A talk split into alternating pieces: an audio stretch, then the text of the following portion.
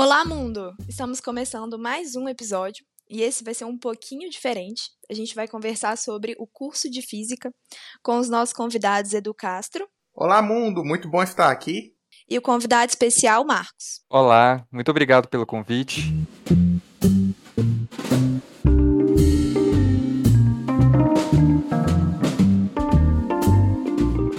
Então, Marcos, é, como de costume, né, nas entrevistas, a gente pede para o convidado se apresentar um pouquinho, falar sobre a trajetória, no seu caso, em qual período do curso de física você está e por que que você quis começar a fazer física? Eu acho que é uma pergunta bacana.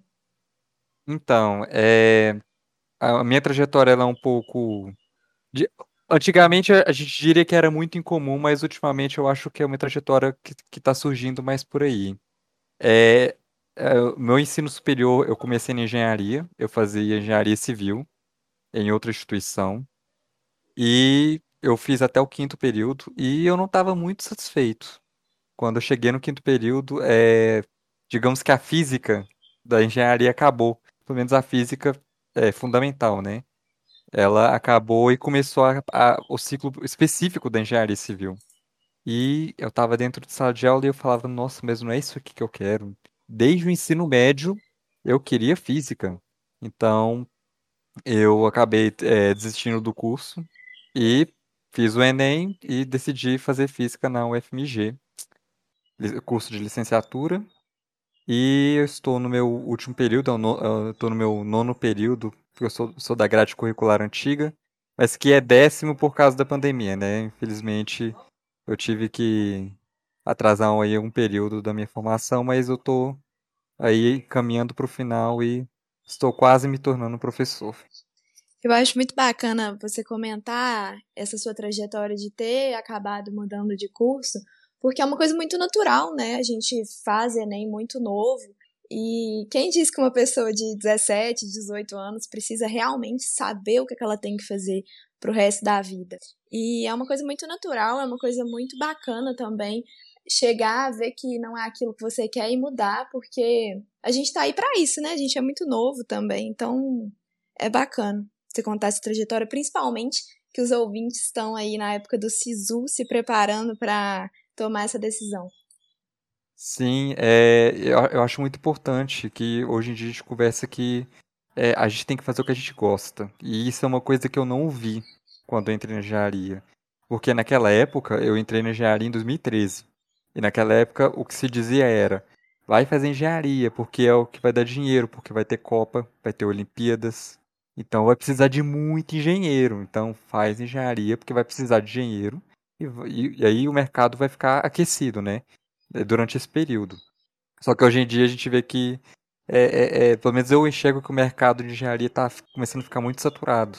É, os meus colegas da minha antiga turma, eles é, tiveram, acabaram mudando de, de área ou então acabaram saindo de Minas, porque o mercado de Minas realmente ficou um pouco saturado da engenharia.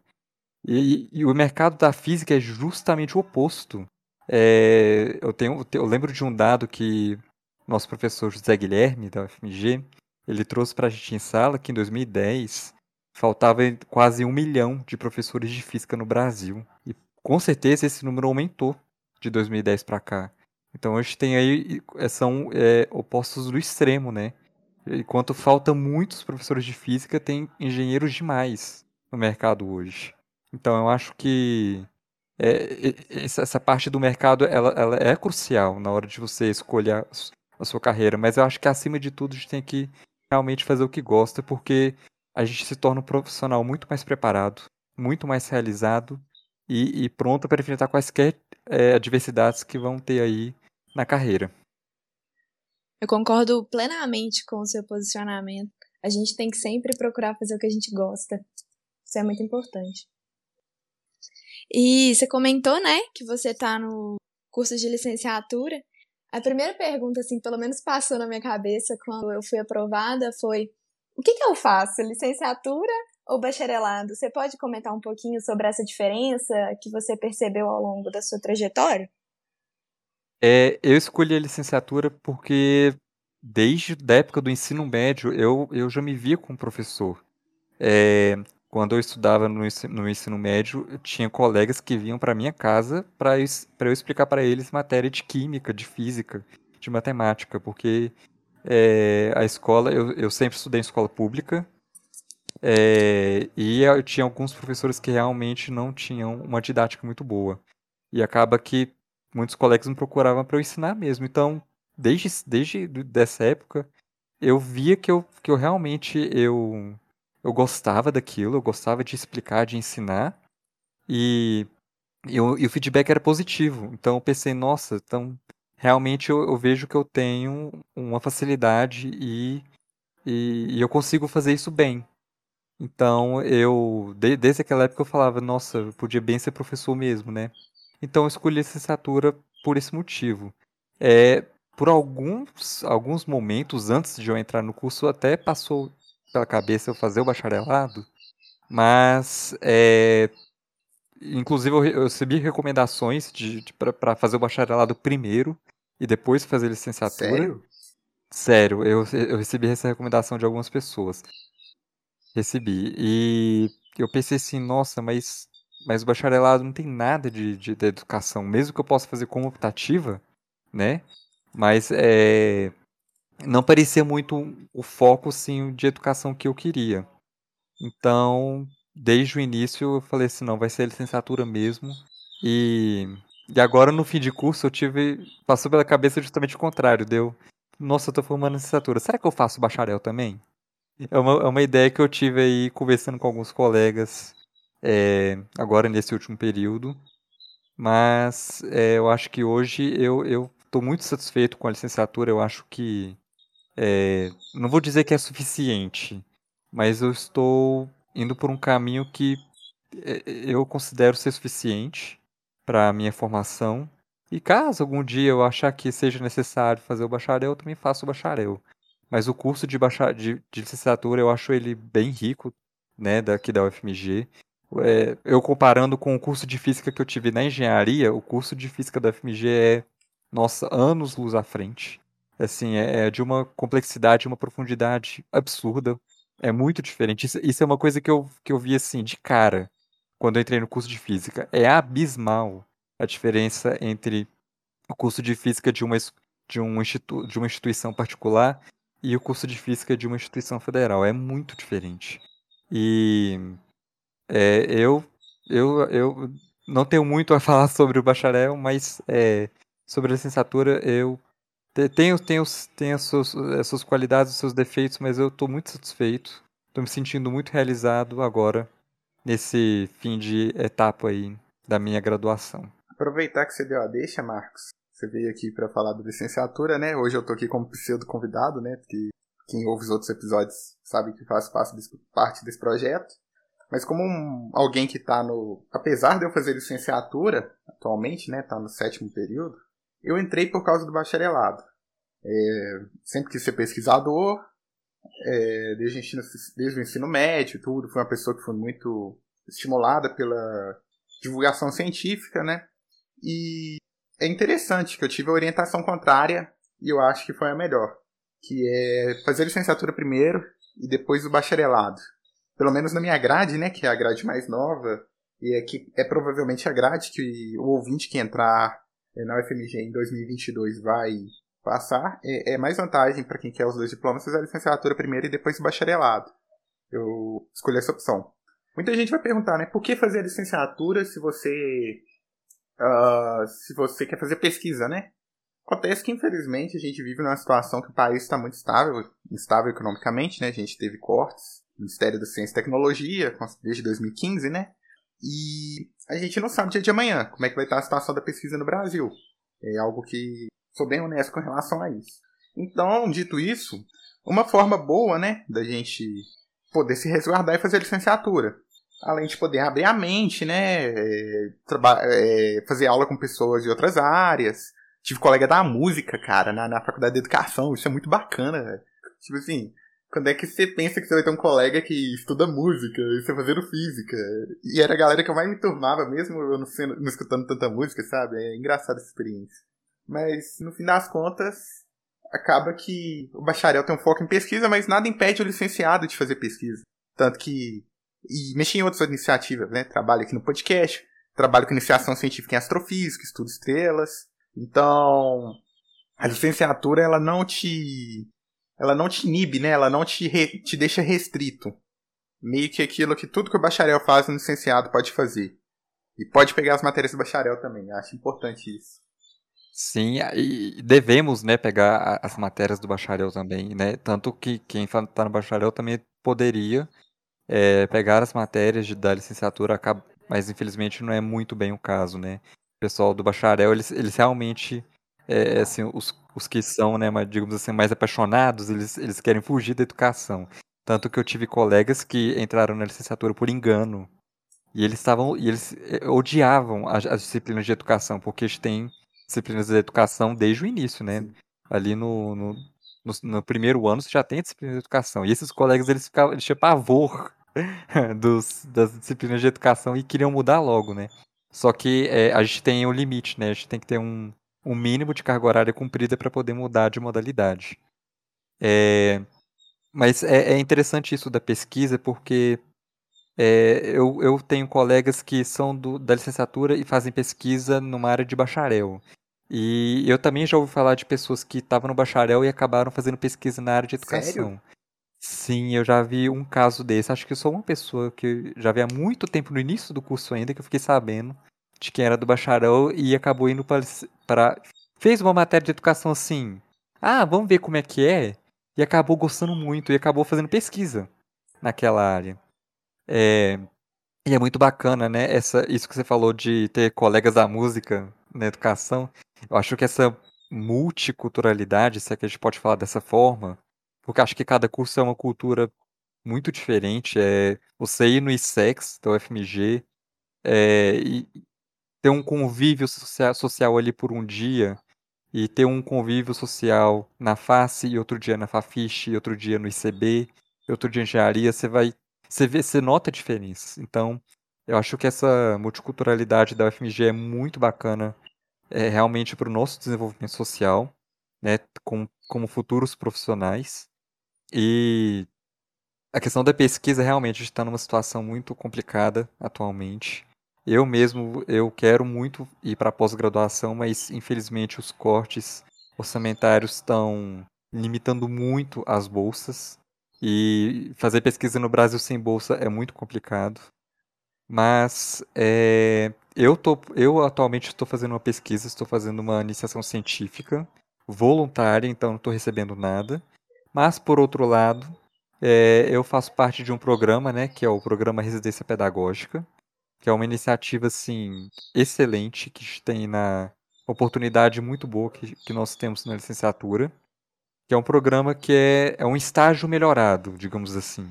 É um estágio onde você tem muito mais é, é, horas aula de regência, você tem um contato muito mais é, é, próximo da escola que você vai fazer estágio, e você tem um apoio muito, muito mais forte, muito mais é, é, é, bem, é bem, bem fundamentado de, dos professores que estão te orientando. É, é, o pessoal chega até a falar assim que o programa de residência devia ser obrigatório para todos os alunos da licenciatura. E eu concordo. Realmente o programa residência é um, uma iniciativa excelente que ajuda muito. E não só essa, como outras, é, seja uma iniciação científica, uma iniciação à pesquisa, ou o programa é, do PIBID, né, que é o Programa Institucional de Bolsa de Iniciação à Docência, que é como um pré-estágio, que eu também fiz parte, que também é, um, é uma ótima forma de você se preparar para é, é para você exercer a futura profissão da docência. Então, assim, ao longo da, da carreira acadêmica, temos muitas oportunidades para fazer melhor e para entender melhor, compreender melhor como que é a futura, prof... é, futura profissão tanto de um professor de física quanto de um físico.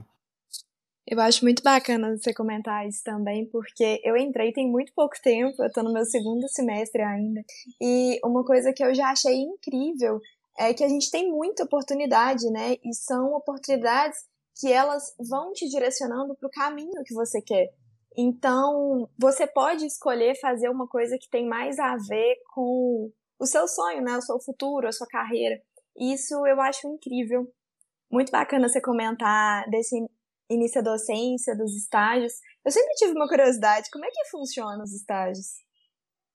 Então, os estágios funcionam da seguinte forma. É, o estágio obrigatório supervisionado comum, né, o, que é o que, se você não faz nenhuma parte nenhum tipo de, de programa, é, é o estágio que você faz é esse, então você procura a escola, né, geralmente você procura direção, é, então você marca, digamos assim, uma, entre aspas, uma entrevista, onde você, você é, vai falar que você quer fazer o estágio naque, naquela instituição, né? Então você leva uma carta, né, que é assinada pelo seu professor de estágio, é, que no, no, caso, pelo menos, é, acho que acredito que seja de todas as licenciaturas. O, os estágios sempre são feitos na FAI, que é a Faculdade de Educação. Então você leva essa carta e você explica que você quer fazer estágio naquela instituição e, caso seja aprovado, você faz uma assinatura de alguns documentos que são é, obrigatórios pela central de estágio da Faculdade de Educação e aí você começa a fazer o estágio, né? É, o primeiro período são, hoje na física, né, são três períodos de estágio, isso varia com os cursos. Na história eu sei que são cinco, cinco períodos de estágio, por exemplo. E o primeiro, na física, o primeiro período é um estágio de observação. Então você não vai é, é, fazer intervenções dentro de sala de aula. Então você vai só observar mesmo, né, ali como um elemento à parte, né, no ambiente de aula e vai observar o professor que está te supervisionando e observar como funcionam as aulas dele, como que é a dinâmica, né, qual é o, qual é, é, o modelo pedagógico é, e quais são, ah, digamos assim, as linhas pedagógicas daquela escola, né, e, e não só do, na, dentro da sala de aula, né, fora da sala de aula também, você pode ter é, uma observação da sala dos professores, né, e, e, e entender melhor como que é o ambiente escolar no primeiro período. Aí no segundo e no terceiro período, aí já é, a gente já entra para a parte de regência. Então você vai é, desenvolver atividades que vão ser aplicadas dentro de sala de aula, claro, sempre com supervisão do professor daquela turma. E esse é o, esse é, digamos, é o, é o, é o modelo comum, né, do estágio. Se você for participar de algum outro programa, tem algumas diferenças, mas é, é, no fundo é tudo, é, basicamente o estágio é dessa forma. É uma forma, é bastante tempo, são muitas horas, né? É, se eu não me engano, são 410 ou 420 horas de estágio, é bastante tempo. E eu considero, hoje eu considero tempo suficiente para você poder se preparar um pouco para a futura, futura profissão. É, é bom também destacar, né, que das iniciativas que você falou, você citou a residência, né, ela substitui estágio, não substitui, Marcos? Sim, ela substitui estágio. Você não precisa fazer o estágio comum se você faz parte do programa residência. É, vale como são, é, chama de equivalência, né? É uma, é, são horas equivalentes ao de estágio e é bacana porque é, fica sendo como uma, como uma opção, né? O, o aluno, é, o graduando, ele pode escolher se ele quiser fazer o programa residência ou se ele quiser, quiser fazer o estágio comum, né? Porque o estágio comum você pode fazer na instituição que você quiser contando, contando que existe a disponibilidade que a instituição né, concorde com os termos. É, Existem algumas instituições, instituições que são conveniadas com a faculdade de educação. E isso ajuda bastante, porque às vezes você quer fazer, é, por exemplo, sei lá, eu quero fazer o estágio numa instituição particular porque eu quero ter uma experiência diferente, né? A minha, a minha, a minha ideia inicial era essa, quando, quando eu estava chegando perto de fazer estágio, ainda não tinha saído o edital do programa residência. Eu queria fazer uma instituição particular. Então eu já tinha até procurado uma escola e eu descobri que a escola era conveniada. Falei, nossa, então se a escola é conveniada, então quer dizer que é, é praticamente garantido que eu vou conseguir o estágio naquele lugar. É, isso é bacana. O programa residência pedagógica não. As escolas elas são selecionadas ocorre um, um processo, né, com edital, onde os professores dessas escolas públicas, né, são necessariamente escolas públicas, eles, eles fazem uma espécie de seleção, né, onde o professor ele explica o porquê que ele quer que o programa residência atue na, na instituição dele.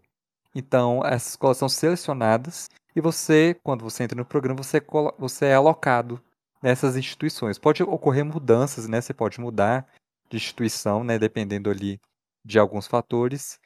Mas é, acho que essa é a principal diferença, né? É de, de, de onde você vai fazer estágio no programa Residência Pedagógica. Você é, você é selecionado para aquela escola. E no estágio comum, você é que pode escolher a instituição que você quiser fazer o estágio. Isso é uma coisa que deve ser levada em consideração, né, o graduando antes dele começar a, a fazer o estágio. E a remuneração, né? Faz toda a diferença. Toda a diferença. Né? Ah, é, é, Essa também essa é uma de grande diferença, né? O estágio supervisionado comum, né? Ele não é, ele não é remunerado. Ele não pode ser remunerado, isso é importante falar, não pode. Enquanto o programa Residência Pedagógica é um programa do governo e que tem uma bolsa, né? Aquela bolsa clássica de 400 reais que a gente tem no FMG, né? Que é a mesma bolsa de monitoria, de iniciação científica. É o padrão mesmo de 400 reais. Mas assim, é um incentivo que é muito. Que, é, que é, acho que, é o que atrai mais, né? Os, os graduandos. os licenciandos é o que atrai mais os 400 reais que ele não pode ter no estágio supervisional comum. E tem aquela parte do curso, né? O ciclo básico, o ciclo profissional. Você pode comentar um pouquinho pra gente? Como é que funciona cada um, a diferença entre eles? Claro. O ciclo, a gente chama de ciclo básico, isso é de todo curso, né? É todo curso que, que seja de uma grande área, né? Como por exemplo, é, a física, é, a gente tem o ciclo básico que ele é comum a alguns outros cursos também, né? E, e o que, que é esse ciclo básico? É, geralmente são disciplinas que são consideradas fundamentais e que é, a gente chama de básico não é que porque é mais fácil. Nossa senhora. Mas é porque. é, é, é, porque a gente acha que é isso, né? Que ciclo básico é uma coisa básica. Então é uma coisa fácil de, de se aprender e de se estudar. Não é, não é isso, né? O ciclo básico é aquele, pelo menos na física, são os dois primeiros anos, né? E, e são, e são disciplinas que são consideradas fundamentais e que são inerentes ao curso, né? É, é aquilo que é obrigatório mesmo e que também é comum a outras instituições. Isso é importante falar também. É, geralmente, é, a, o ciclo básico de, de, de, outras instituições do mesmo curso são iguais. Tem pouquíssimas diferenças. Né? É, um exemplo na engenharia, é, o ciclo básico da engenharia, de todos os cursos de engenharia, é basicamente o mesmo. Então, dependendo se é civil, ambiental, mecânica, é, elétrica, é, é, é, a mesma, é o mesmo ciclo básico, você tem praticamente as mesmas disciplinas. O ciclo profissional aí é que diferencia, né? Tomando o mesmo exemplo das engenharias, aí é que diferencia. Quando você chega ali no quinto, no sexto período de engenharia civil, você nota que você vai ter as matérias específicas de engenharia civil. Né? Então você vai ter ele começar a ter teoria das estruturas, fundações, é, é, hidráulica, né? Enquanto na engenharia mecânica você já vai começar a, tá, começar a ter outras, outras disciplinas diferentes no ciclo profissional. Eu acho que e... um bom exemplo, né? Ciclo básico e ciclo profissional, né? Porque a gente tem ouvintes que não são da FMG, é, são as físicas, né? E os cálculos. Tem cálculo 1, 2, 3, varia com a instituição, física 1, 2, 3, 4. É, às vezes, é, na, na UFMG tem um nome, né? De fundamentos de mecânica, fundamentos de eletromagnetismo, mas não varia, não. Na física profissional, aí você vai ver é, é, física quântica, é, de relatividade geral, algo assim, física moderna, mecânica analítica, coisas assim do tipo. É, acho que é interessante o ouvinte pegar o exemplo da física, né? Sim, sim, né? na física é assim, né? A gente tem é, é, algumas disciplinas que são mais avançadas e que é necessário ter o ciclo básico para você estudar. Não tem como você estudar relatividade geral sem você ter estudado o básico de mecânica, o básico o fundamental, né? Falando o fundamental de mecânico fundamental de ótica e ondas, eh, né? E quântica, né? Um pouco também. Não tem como se estudar. Então, o ciclo profissional ele é, ele é, ele é mais avançado e é e, a gente fala, né? O terror da, terror da graduação, né? Tem os requisitos, né? A gente acaba travando muito às vezes na na graduação por causa de requisitos. Você faz uma disciplina, nossa, não passei, mas eu não posso passar para frente porque a, aquela, a disciplina tal do próximo período, eu preciso dessa que eu, que eu fui reprovado. Então eu não posso fazer a próxima disciplina do próximo período, porque eu não, não fui aprovado nessa. Então acaba que é, esse é um dos, um dos, maiores entraves, né? É, de você passar, de você chegar no ciclo profissional. Você vai ficando preso no ciclo básico porque por causa desses requisitos, né? Então é sempre bom ficar ligado no, no que, que é requisito. Quando você, antes de, durante o processo de matrícula mesmo, fique de olho nos requisitos porque aquilo ali pode atrapalhar muito sua carreira acadêmica. Principalmente cálculo, né? Cálculo é famoso por travar o currículo inteiro. Sim, cálculo é um, é um dos terrores, né, do, da física, mas que é, eu acho, eu, eu, eu particularmente considero muito importante, porque para a física a gente vai ter cálculo até o último período, né, até chegar ali nas últimas disciplinas, né, que é de as optativas mais avançadas do bacharel, como, sei lá, termodinâmica, física de partículas, né, para o pessoal do bacharel, é, física nuclear. Até, até essas disciplinas você vai ter o cálculo, né? É, o, que, na engenharia é considerado não tão essencial. Na engenharia, o cálculo é visto como um pouco de preconceito. Na física, é, eu acho que não. O cálculo ele tem uma, um lugar muito importante e tem que ser dada a devida atenção. É até curioso. Não né? é uma disciplina. Se for olhar as taxas de evasão, é... as disciplinas que têm mais evasão ou mais repetições são as disciplinas do ciclo básico. Tem repetições, claro, do ciclo profissional, mas geralmente o pessoal agarra mais no ciclo básico, nas matérias do cálculo e as físicas, né? Sim, acaba que pode atrapalhar bastante a carreira acadêmica do, do licenciando ou do bacharel. É, mas o calor que tá chegando aí, não se assuste, isso acontece com todo mundo. Então, não tenha medo, vai dar tudo certo. Sim, tem que ficar tranquilo. É, pode, enfim, pode acontecer tranquilamente de ah, nossa, fui reprovado. Isso não é o fim do mundo. É, você pode fazer de novo. Existe, né, o tempo de que fala, de tempo de integralização. Ou seja, você não tem, você não tem que fazer o curso em cinco anos. Você não é obrigado. Ah, nossa, se eu, se eu fui, se, se eu conseguir atrasar um período da minha vida, não é o fim do mundo. Você pode continuar, deve continuar, na verdade, né? Você deve continuar tentando e sempre é, fica de olho na, na sua grade curricular para tentar, fazer o seu melhor mesmo, né? E não se sobrecarregar, jamais se sobrecarregue com ah, nossa, eu muito animado, vou pegar essa disciplina aqui, nossa, essa disciplina aqui parece tão interessante, vou pegar também. Relatividade quântica, opa, física nuclear, que bacana, vou fazer também. Acho isso, acho isso é um dos maiores erros que um graduando pode fazer. É se sobrecarregar. Acho que você tem que respeitar o seu ritmo, o seu ritmo de estudo, o seu ritmo é, é, é de compreensão mesmo, né? O, quão, o, quão, quanto, o quanto você consegue absorver em, é, em um período, né?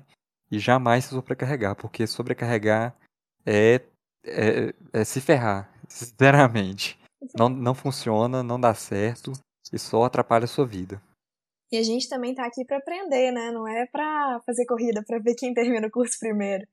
Acima de tudo, a graduação é onde a gente está aprendendo mesmo a ter a nossa profissão, a exercer a nossa profissão. Então, seguir o seu ritmo é muito importante até para a própria saúde mental, né? Inclusive, para os licenciados, uma coisa que eu penso, não sei se o Marcos concorda, o tempo de curso é quatro anos e meio, se você for olhar pela grade, mas eu acho que o mais certo mesmo é a pessoa fazer em cinco anos, porque são muitas matérias que a gente tem, a carga horária é muito... Então, eu acredito que quando a pessoa divide em cinco anos, fica melhor. É claro, ela pode às vezes reprovar e demorar um tempo a mais, isso acontece. Mas eu acredito que se você fazer em 10 períodos, fica bem melhor do que em 9. Tipo... Sim, é, é, da minha grade né, antiga, né, que é de 4 anos e meio, é, realmente tem. Se você for realmente tentar fazer o curso em 4 anos e meio, vai ficar. Algum período ali, um ou dois, você vai ficar muito apertado. Porque não é só as obrigatórias que você tem que fazer, não é só o que está na grade lá principal que você vai fazer. Você tem que fazer as optativas, que são existe uma gama, por exemplo, na física a gente tem uma gama, né, bem, bem variada de optativas, tanto do bacharel, tanto é, de optativas, eu estou falando como licenciando, né, quem, quem é licenciando faz optativas do bacharel, mas também pode fazer outras optativas de educação, outras optativas de outros cursos, né, a gente tem optativas da química, tem optativas da matemática, então não é só o obrigatório que você tem que fazer, você tem que fazer o complementar também. E realmente, é quatro anos e meio fica muito apertado. E agora na grade nova, que é de cinco anos, é, que a carga horária dos cursos de licenciatura aumentaram, né? Antes era 2.800 horas, e agora é 3.200 horas, então aumentou um período. É, eu ainda agora, aí eu, eu vou, vou, fazer a extensão, né, Edu? Eu acho que o curso de 5 anos tem que fazer em 5 anos e meio. Então, porque... lá no planejamento fala que é 4 anos e meio ainda, você acredita? Eu tenho até que confirmar aqui, mas Caramba. acho que é isso. Por isso que eu falo pra fazer em 5 anos, porque é muita coisa. Eu, eu que tô na grade nova e tudo, que o pessoal vai pegar. Em 5 anos acho que dá pra conseguir. É. É, tem, tem pessoas que conseguem, tem pessoas que não conseguem, tem pessoas que demoram mais tempo. Tem pessoas que demoram é, seis anos, ou às vezes até sete anos para conseguir é, formar. Mas é, é, não é porque a pessoa vai demorar mais tempo, quer dizer que ela vai se, vai se tornar um profissional ruim. Pode acontecer entraves aí na, na vida do, do graduando que realmente chega um ponto que você fala assim, não, eu preciso parar por enquanto, né? Preciso, é, é, como diz, tomar o fôlego de novo para poder continuar. Porque pode acontecer. Então, é, é, não, é, não é desanimar jamais. É o lema do brasileiro, né? Desistir nunca, né? O brasileiro é desse jeito. Então. E tá tudo bem agarrar também, né? Não tá tem, tudo bem, não gente. problema. É, a gente, É, em cada e- e caso, eu- vê colegas que demoraram anos e anos porque trabalhavam, estudavam ao mesmo tempo, era puxado, mas formaram. Hum, Acontece, gente. É entender mesmo. Cada um tem uma E realidade. se alguém, e se alguém, é, e se, e se alguém falar que você não tá sendo eficiente, ou que você não tá estudando, que por isso que tá demorando, não dê ouvidos. Porque acho que cada um sabe aquilo que passa, cada um sabe das batalhas que tem. Então, assim, é só falar, é o meu ritmo, é o que eu tô conseguindo fazer, eu estou dando o meu melhor. Acho que é sobre isso. É, com certeza. E vocês estão falando muito de licenciatura, vocês estão esquecendo o pessoal do bacharelado, né, gente? É, e as iniciações científicas? Eu tô no segundo período, né? A gente ainda não começa a fazer muita iniciação científica em tudo, mas é uma coisa muito importante pro pessoal do bacharelado. O Edu, que falou que tá fazendo iniciação científica, você quer contar um pouquinho, Edu? É, eu acabei, eu tive é, acredito, três experiências com iniciação científica. Uma durou uma semana. Era o orientador era bom, mas eu não me identifiquei com a área. Eu entrei lá no, acho que no quarto período, no terceiro período, tentei fazer iniciação científica com o professor Wagner Conrad, que é do Laboratório Nacional de Astrofísica, que era para trabalhar com aglomerados estelares, né? O pessoal lá descobriu mais de 26 aglomerados, se eu não me engano. Uma vez ficou famoso que é, o grupo, porque descobriu lá os aglomerados FMG 1, 2 e 3. Eu cheguei, fiquei uma semana eu vi que não dava pra mim. Não era o que eu gostava e tudo. O professor entendeu.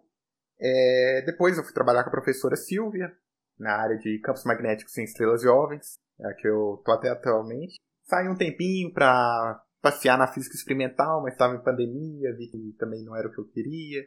Aí eu voltei. Mas então, como é que funciona, né? Quando que eu posso entrar, por exemplo? Você pode entrar desde o primeiro período. Tem gente que faz até iniciação científica no ensino médio. Isso acontece, né? Tem gente, tem escolas que conseguem fazer isso. Mas iniciação científica você pode fazer qualquer período da graduação. Vai ter gente que vai dizer que é mais adequado fazer a partir do quarto período, igual eu fiz. Eu acredito nisso. Tem gente que fala, ah, depende da área. Acontece que, como você entra na iniciação?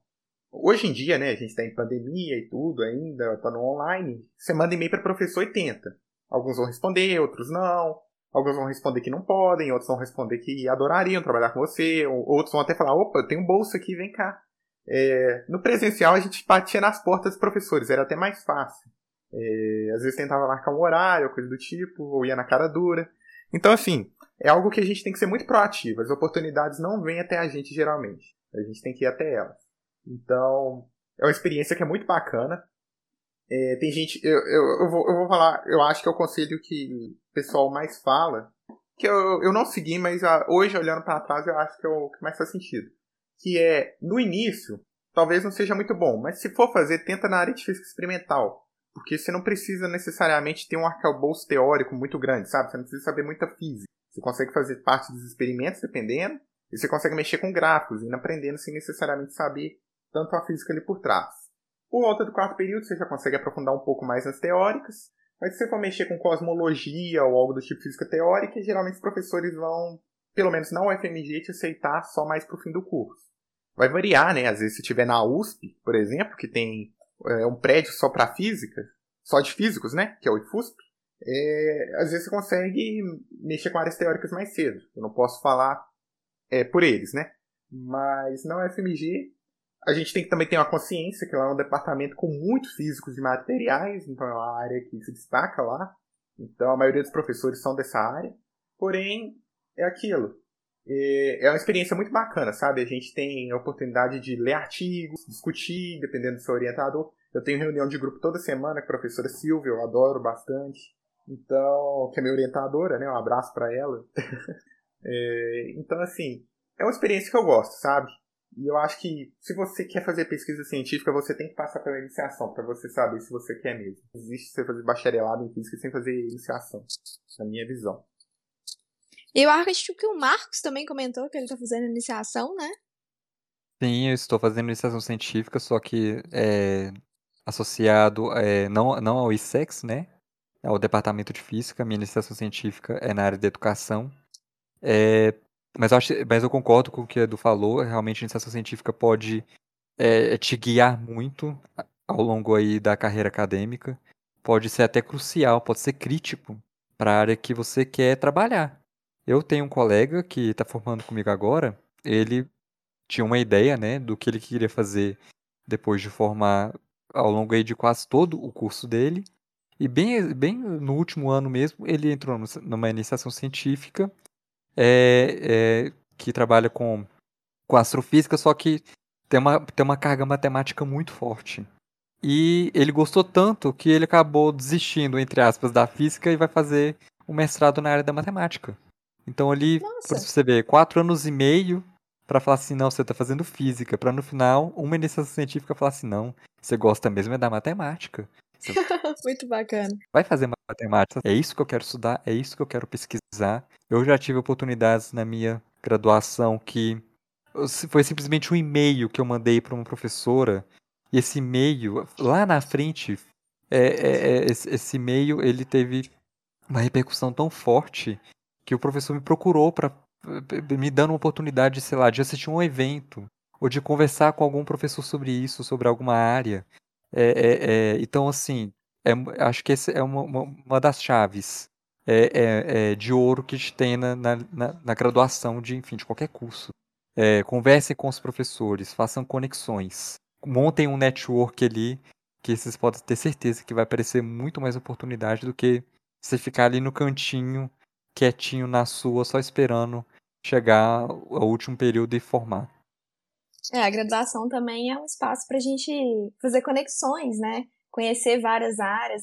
Eu tive um professor que deu uma dica que eu achei muito interessante, que ele falou que a iniciação científica é onde você vai realmente ver aquilo que você quer, aquilo que você quer levar para o mestrado, para um doutorado.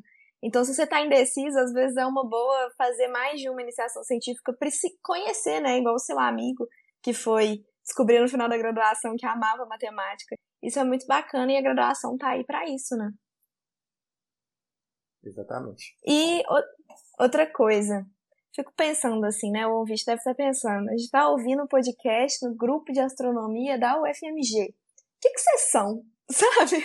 A gente não é uma iniciação científica, a gente é um projeto de extensão, né, Du? Exatamente. Tem vários projetos de extensão na faculdade, né? É, no ISEX, é, é, um lugar que a gente fica. O sexo eu diria que está começando a despertar mais a extensão. E o que, que seria extensão, né? O pessoal gosta de falar que a faculdade tem três pilares, né? Pesquisa, ensino e extensão. A gente falou aqui da, do ensino, né? Que é o estágio, pesquisa, iniciação. E a extensão, o que, que é? A extensão nada mais é do que você levar a universidade para fora da universidade. É, e é o que, o que a gente faz aqui. O, a experiência maior que eu tenho é o grupo de astronomia, é, a gente trabalhava na Serra da Piedade é, antes da pandemia e tudo. Eu acho que tem uma oportunidade boa, Bia. É, acho que eu nunca falei sobre o observatório em si, como é que era a nossa rotina lá, né? Aqui, né? Para ouvinte que vai ouvir. É verdade. É uma boa oportunidade, né? Uh, bem, acontece que uh, a extensão a gente tem contato, igual por exemplo, no, no, observatório a gente recebia pessoas lá, recebia escolas lá, a gente falava sobre isso, fazia divulgação e fazia essa pegada de divulgação científica, sabe? Que hoje a gente faz aqui com a, inter, com a internet, igual a gente está fazendo com você, ouvinte. Uh, você vê que isso aqui não é uma aula, isso aqui é, é a divulgação, é, é, é uma parada que é totalmente diferente, sabe? É, é necessário. E tem outros projetos, tem a sala de demonstrações da física, você tem projetos de extensão que trabalham. Você tem o Física Fácil, que era um projeto que fazia experimentos que mostrava para a população em geral também, lá no SEX. É, tem, tem projeto de extensão que às vezes mistura né, um pouquinho de extensão, mas porque tinha um projeto de extensão que ensinava, é, dava aulas para alunos para fazer o BIMAP. Então, assim, a extensão eu acho que é uma fase boa de você fazer no início da graduação. Porque você não tem, às vezes, uma, um arcabouço, igual eu tinha falado, né, para fazer a, a iniciação científica. Às vezes, você não, se você não quiser já trabalhar com trabalhar, por exemplo, no, no PIBID, é, acho que você pode ficar meio sem projeto, tudo. A extensão eu acho que, é, que é, é algo que é interessante você tentar. Porque não, não exige tanto um conhecimento teórico. Claro, você tem que ter um conhecimento e tudo, mas é algo que você desenvolve ao longo dela. Acaba que uh, com, com, com a extensão você aprende e ensina também. É, é, é uma experiência muito boa, tanto que eu estou no grupo de astronomia até hoje, né? Dão bastante liberdade, é, a gente pôde desenvolver esse projeto, é, graças ao professor Renato, manter graças ao professor Eduardo. Então, é, no ISEX, pelo menos, nos dão muita liberdade criativa, pelo menos no grupo de astronomia. E eu acho isso muito bacana, sabe? Sim, e, e, e lembrando que o projeto de extensão, ele é, ele é um pouco mais burocrático que a iniciação científica. Porque projetos de extensão tem, envolve edital, envolve ter que fazer o registro do projeto de extensão. Às vezes a universidade, ela ela dá bolsa para um, um, um projeto de extensão, mas tem limite. Então não é tudo, não é todos os professores que podem fazer a inscrição no projeto e ganhar a bolsa, né? Então é, é um pouco mais burocrático, mas eu acho que também é muito importante. E, e como o Eduardo disse, leva o nome da UFMG e, e, também o nome dos pesquisadores, enfim, do pessoal que faz parte para fora da UFMG. E eu acho que isso é muito importante, porque tem que. É, é, é uma forma de de, de, de, de mostrar um pouco do que, que o FMG está fazendo, né? É, na minha experiência como, como parte do PIBID, do Programa Residência Pedagógica, eu vejo alunos do ensino médio que não sabem o que é FMG, o que, que se faz na UFMG. Eu acho que o projeto de extensão ele, ele responde um pouco disso. É, ele mostra um pouco o que, que realmente se faz no FMG, o que, que, que, que tem no FMG. Se eu for no FMG, o que, que eu vou encontrar lá? Se eu for no departamento e conversar com, com um aluno ou com um professor, o que, que, que, que eu posso esperar? É, então, essa forma de, de, de levar o FMG para fora, eu acho que não só desenvolve a comunidade científica como um todo, né? Não só ali dentro da região metropolitana de Belo Horizonte, mas no Brasil e, que, e quiçá no mundo, porque a FMG é uma instituição que tem um, um, um, digamos assim, uma reputação internacional muito grande. A gente tem profissionais assim de renome internacional.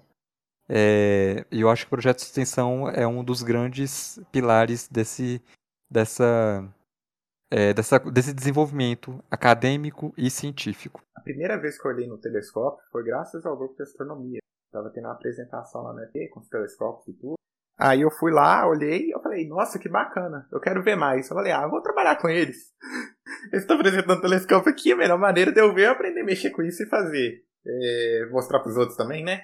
E foi isso que foi. Eu entrei, sem saber de nada, fui aprendendo. E te traz muitas experiências, sabe? Poxa, igual a gente dormia na Serra da Piedade, graças ao FMG, pô, isso é uma experiência bacana, cara. Eu acho que a gente tem que falar um pouco do lado apaixonado nosso aqui também, né? Porque a gente viajava, às vezes. Eu não cheguei a pegar essa parte muito, né? Porque, infelizmente, eu, eu não tive tanto tempo no presencial, tive uma grande quantidade de meses. É, mas, assim, foi algo que foi algo que é bastante bacana, sabe? O pessoal viajava para mostrar para escolas. Inclusive, a gente tem um caso do grupo de astronomia e o observatório, é, o grupo de astronomia no caso, ele foi para uma escola no interior de Minas, apresentou telescópios, deu palestra, e uma das meninas lá achou bacana, era criança e tudo. Ela falou, nossa, que bacana. E depois essa menina entrou na física na UFMG e passou a participar do grupo de astronomia e fazer a mesma coisa. Então, assim, é, é bacana que você leva o conhecimento científico para distante, bem distante, sabe? E aquilo, né? É, o, a gente tem a oportunidade de explicar a ciência. O Carl Sagan dizia, né, que quando a gente que, que não explicar a ciência pode ser pode até parecer perverso às vezes, né? E que quando a gente está apaixonado a gente quer contar para todo mundo, né? E eu acredito que a extensão é uma forma muito boa de você contar para todo mundo. Sim, e e na astronomia, né, a gente tem. Nem, a gente nem precisa considerar que é um projeto de extensão, é, é, é um espaço, assim, que tem é, uma importância muito grande é, para é, a astronomia, pelo menos em Belo Horizonte, que é o espaço do conhecimento UFMG. Fica ali na Praça da Liberdade e qualquer pessoa pode ir lá visitar e conhecer mais, né?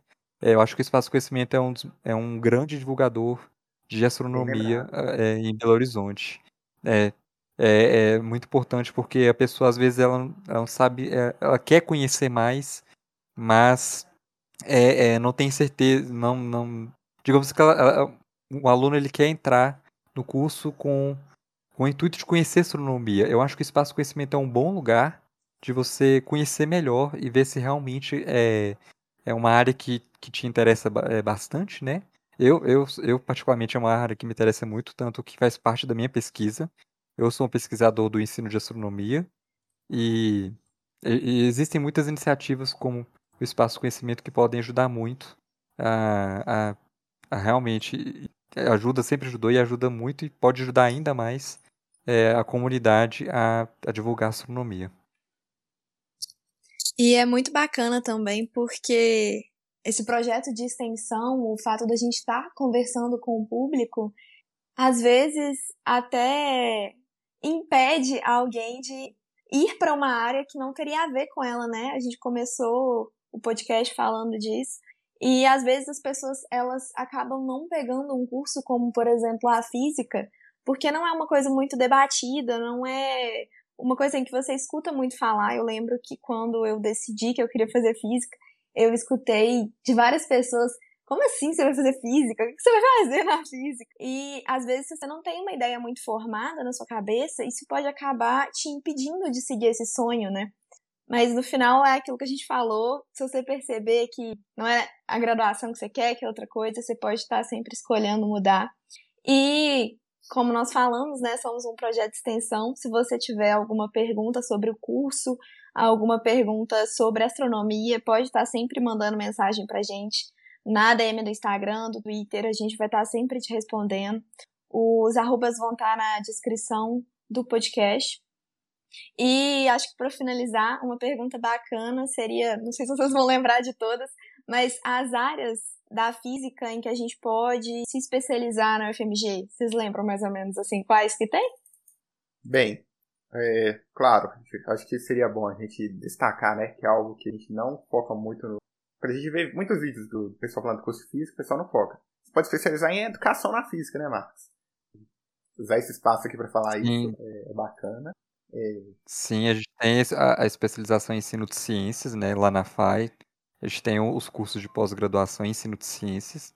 É, mas ali no ISEX, na física, a gente tem muitos, né? Muitas áreas ali, muitas linhas de pesquisa que vai desde física de partículas a, enfim, física dos materiais. É, astrofísica, e, cosmologia. É, sim, a gente tem. É, e, e, acho que é importante falar, né? É, o ISEX, pelo menos o nosso departamento de física, ele é bastante extenso. Tem laboratórios assim que. Até hoje que eu tenho. Tem laboratórios que eu nem sei que existem ali, porque realmente tem laboratórios demais. Biofotônica. Ali. Biofotônica, cristalografia. Então, assim, linha de pesquisa na, no, curso de física não é, falta. Mas uma coisa é certa: no caso da FMG, a nano é a maior. Pesquisa em nanomateriais é o que mais tem orçamento e mais tem professores. É um fato, isso aqui que a gente falar. Porém, é. você não precisa trabalhar com isso. Eu não trabalho. Eles é, a maioria trabalha. É, eu risco dizer até que é a mais procurada. Eu tive uma professora de física que fez a pós-graduação dela toda em nanomateriais. E, mas, enfim, é, acho que o, o tempo de graduação é suficiente para você ter contato com todas essas áreas e você escolher a que mais te agrada, a que mais te chama atenção. Mas, assim, opções é um leque enorme. Tem demais mesmo. Sim, você falou do tempo, né? Deixar só claro, pessoal, relembrando bacharel 4 anos, licenciatura 4 anos e meio, mas eu puxo a orelha aí, eu falo para fazerem 5, né? Cada um escolhe o que faz, né? É, quem quiser especializar, o mestrado é 2 anos e o doutorado 4. Então, assim, se você quer ser um pesquisador, tem em mente aí que pelo menos vai gastar uns 10 anos até você ser doutor. É... Posso só fazer uma correção? Rapidinho, é, agora que eu lembrei por que eu tô falando que era 10. A licenciatura diurno são 4 anos e meio, noturno é 5. Certo. Agora, agora que eu lembrei, sim. É, é, por, por isso que eu tô falando em 4 anos e meio, 4 anos e meio, eu pensei, gente, mas não era 5. Verdade. Agora que eu lembrei, é porque eu sou da licenciatura noturno. Então, pra, assim, a grade nova da noturna é 10, é, é são 10 períodos, mas o diurno é 9. Sim. E o diurno na física, não se enganem. Outra coisa também, deixa eu falar aqui. As aulas são de tarde. Então, Ah, é. Tem esse detalhe. É, isso daí é algo que engana muita gente, pessoal. Acho que vai chegar até aula de manhã. Não, não, não, não, de tarde. Então é bom se planejar aí antes de escolher entre diurno e noturno. É isso. Sim, e por favor, não façam como meus colegas e entrem na licenciatura por engano, ou no bacharel por engano. Leiam, leiam o, o, o edital, leiam o processo quando vocês estão indo fazendo no SISU, leiam direitinho a matrícula de vocês. Não, não ah. façam como os meus colegas. Agora tem uma coisa boa no SISU. O SISU, você entra nos dois ao mesmo tempo. É A e B Física. Aí pega tanto bacharelado quanto licenciatura. Eu acho que acontecia muito isso do pessoal ficar confuso. E eles colocaram dois em um. Então, se você fizer A e B, você lá, quando você estiver dentro da UFMG, né? Se Deus quiser, você vai poder escolher entre bacharelado e licenciatura. Ai, que bom que tem isso então agora. Na minha época não era assim, não. Na minha época era uma letra miudinha no cantinho que te falava se era licenciatura ou bacharelado. Era. Era uma letra miúda, era a letra miúda ali. Por, é. Não, é, não é à toa que meus colegas entraram no curso errado. E pessoal, se vocês quiserem saber um pouquinho mais sobre todos esses laboratórios, todas essas áreas, é só entrar no site do Departamento de Física e aqui na aba de pesquisa, grupos e laboratórios que você vai achar são vários grupos, várias áreas, você pode muita coisa. Vamos deixar o link na descrição. E... Ah, é, a gente vai deixar na descrição do, do podcast. Acho que a gente Sim. chegou na reta final. Marcos, você quer fazer alguma consideração final, algum comentário? deixar algum recado para os futuros graduandos? É, o recado que eu deixo é visitem o FMG. Claro, com máscara, álcool em gel, é, é, enfim, distanciamento social, mas visitem o FMG. É um espaço público. Tem, tem muita gente que não sabe isso. O FMG, qualquer pessoa pode entrar no FMG. Então, visitem o FMG, vão no nosso departamento, podem conversar com os licenciandos, os bacharéis e, e pesquisem bastante e se preparem aí para uma, uma, uma carreira acadêmica que na física é difícil, é difícil, mas se você gosta muito, vai ser muito bacana para você. Vai gostar bastante. Edu, você quer dar um recadinho aí pro pessoal? Apenas que se mantenham curiosos. Isso é bastante importante pro curso de física. E quem estiver ouvindo aí, quiser entrar em contato com a gente, dar um feedback sobre esse podcast, manda mensagem lá no astronomia.fmg do Instagram. A gente adora receber mensagens sobre o podcast. Então, se mandar, a gente responde lá e é isso. Brigadão e obrigado aí ao pessoal por estar trabalhando com a gente aí, ao Júnior pela edição, Bia aí pela apresentação e ao professor Eduardo pelo espaço aí ao FMG. Agora a minha, a minha, consideração final também. É, inicialmente eu gostaria de agradecer ao FMG por esse espaço, ao nosso professor Eduardo, coordenador do grupo de astronomia, a todas as pessoas que fazem parte do grupo e deixar um recado para esses corações ansiosos no SISU. Eu lembro que eu estava muito nervosa, assim, na hora de abrir e colocar a física e ver se eu tinha passado. Foi, foi uma emoção muito louca. E se não passar, não tem problema. Não é todo mundo que passa de primeira. Se você também não passou de segunda, também não tem problema. Vai no seu próprio ritmo, é isso que importa. E qualquer coisa, como eu já falei, só mandar mensagem pra gente. E até mais, mundo!